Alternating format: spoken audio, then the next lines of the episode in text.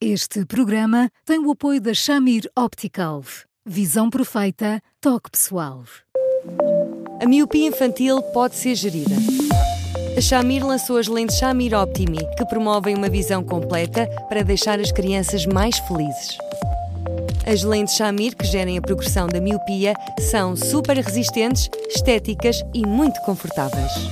Com as lentes Shamir Optimi, melhora o bem-estar da sua criança. Saiba mais em chamir.pt.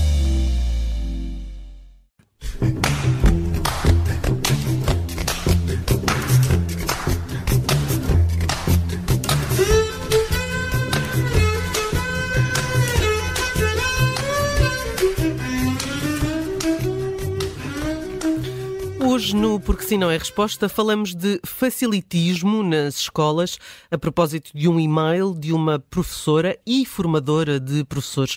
Eduardo Sá, boa tarde. É verdade que nem sempre desafiamos as eh, nossas crianças. Há uma tendência para facilitarmos quando falamos em aprendizagem nas escolas? Olá, Judite. Olá, Bruno. Olá, Eduardo. Olá, Judite. que pergunta tão difícil, Judite. Hoje às vezes há, às vezes há, sabe? É, mas eu, eu, eu, eu, vou tentar justificar para que isto não fique assim como uma afirmação sem grande sensatez. Eu tenho a ideia que às vezes nós todos, e eu quando digo todos estou-me a pôr na equação, em todos os graus de ensino, eu não digo que sejam facilitismos dito, mas eu acho que às vezes somos todos empurrados, às vezes com pequenos empurrõezinhos, às vezes muito subtis, para pôr muito pó de arroz nas notas, percebe? E, e, de repente, quando chegamos ao fim da linha, e o fim da linha é, por exemplo, nas dissertações de mestrado, quando nós, no final do mestrado, dizemos a um aluno: olha, você foi aprovado, com muito bom, teve 17. Um, às vezes quase estamos ali a cotovelar-nos no registro do género.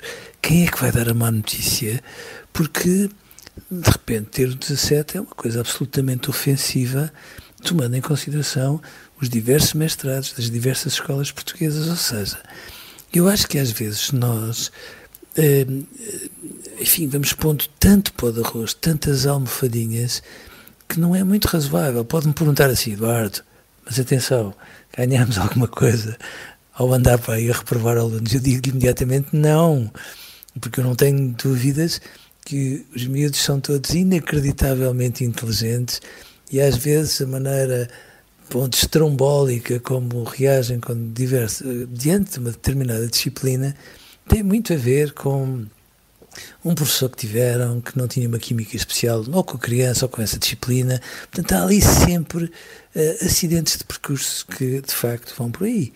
Mas aquilo que me preocupa é que se nós formos às notas dos nossos amigos, dos amigos dos nossos amigos, Bom, são todas notas magníficas.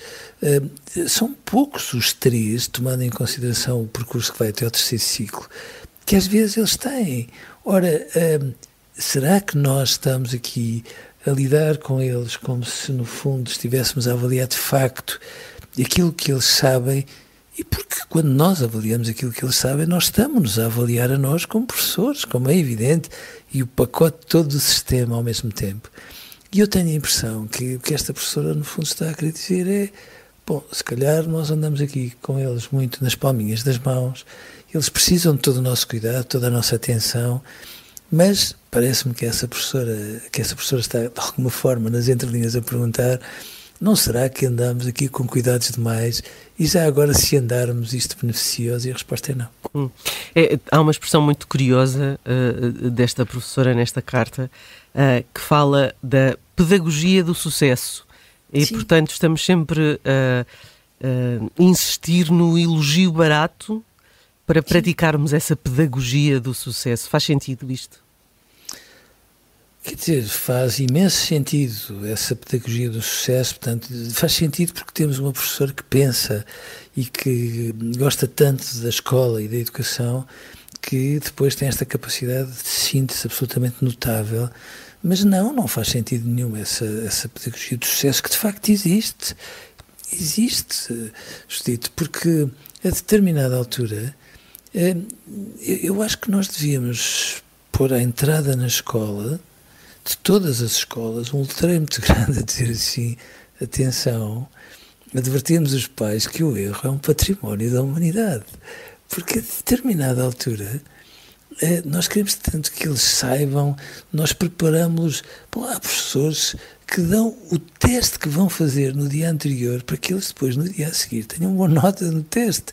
Bom, a determinada altura, eles têm que perceber que podem errar, que não vendem mal ao mundo, que é magnífico que possam errar, porque quando eles percebem porque que erraram, nunca mais vão ter aquele erro.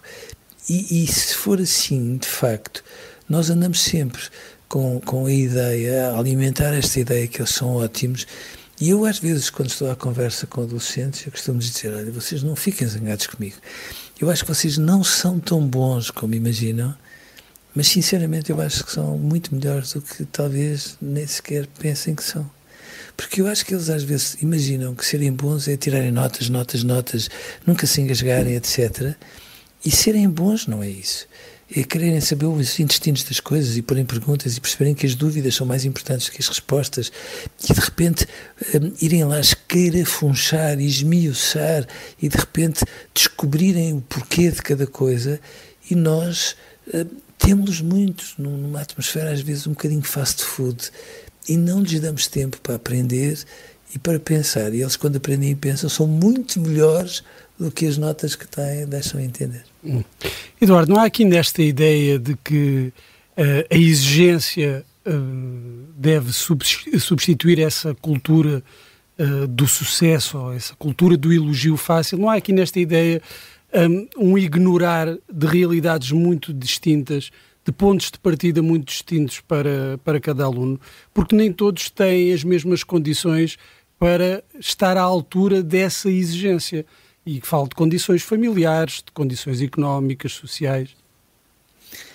Oh, Bruno, sim, mas eu gosto das escolas exigentes. Não, não naquele sentido de, como todos nós já vimos, eu, eu cresci numa universidade clássica, onde uh, as, os alunos do primeiro ano do curso de Direito estavam ali uh, com as notas uh, fixadas na, na, na porta férrea, onde toda a gente entrava e onde toda a gente saía, Bom, e a profissão de 2, de 3 e de 4 numa, numa escala de 20 era mais que muita. E eu depois, às vezes, estava com aqueles professores que, de uma forma muito vaidosa, me diziam: Bom, a minha disciplina é tão difícil que a taxa de aprovação é, é mínima e eles todos têm notas por baixo de 5. Ora, não é nada disso.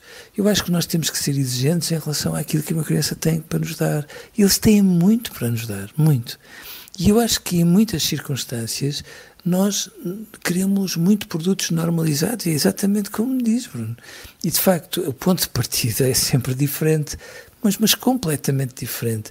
Sendo certo que muitos miúdos na primeira volta de uma maratona estão em último lugar e depois vão crescendo e crescendo e crescendo e chegam na cabeça da corrida quando a maratona chega ao fim. Portanto, eu acho que as escolas têm que ser mais personalizadas, têm que ser menos normalizadas, têm que abater um bocado esta cultura do sucesso, como se no fundo, quando se dá um 3 a um miúdo, de repente, bom, caísse o Carme e a Trindade porque ele não é inteligente. Não, às vezes é só o professor que não está a conseguir transmitir os conhecimentos àquele aluno de forma adequada, mas isto serve para nos avaliarmos uns aos outros e às vezes nós não fazemos isso todos nós ficamos muito contentes quando os nossos filhos têm umas notonas, desculpem a vulgaridade, e às vezes não paramos cinco minutos para ir ver se o teste foi bem corrigido, se não foi bem corrigido, ou se às vezes não houve ali demasiado pó de arroz, porque às vezes há demasiado pó de arroz, e quando há, o que é que nós adiantamos com isso?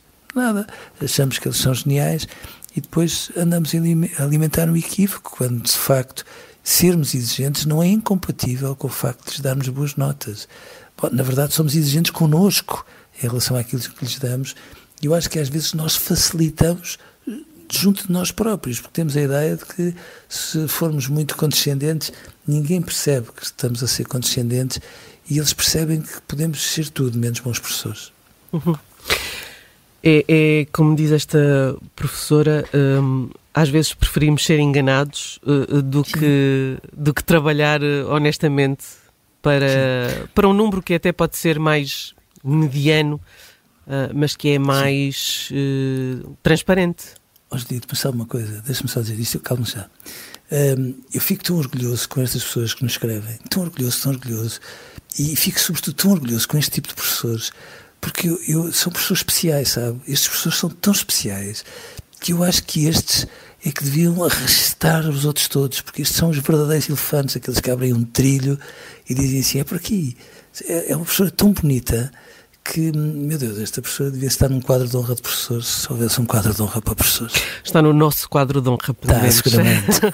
Eduardo, ficamos por aqui. Amanhã voltamos com mais um tema. Até lá, já sabe, escreva-nos para Eduardo Sá, observador.pt e ouça-nos em podcast e no site do Observador. Eduardo, obrigado, um grande abraço e até amanhã. Até amanhã, Eduardo. Um abraço. um abraço grande para os dois e até amanhã.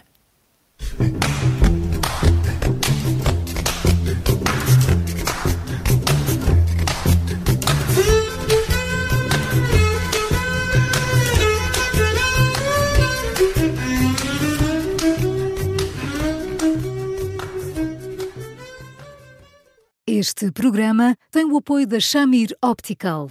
Visão perfeita, toque pessoal.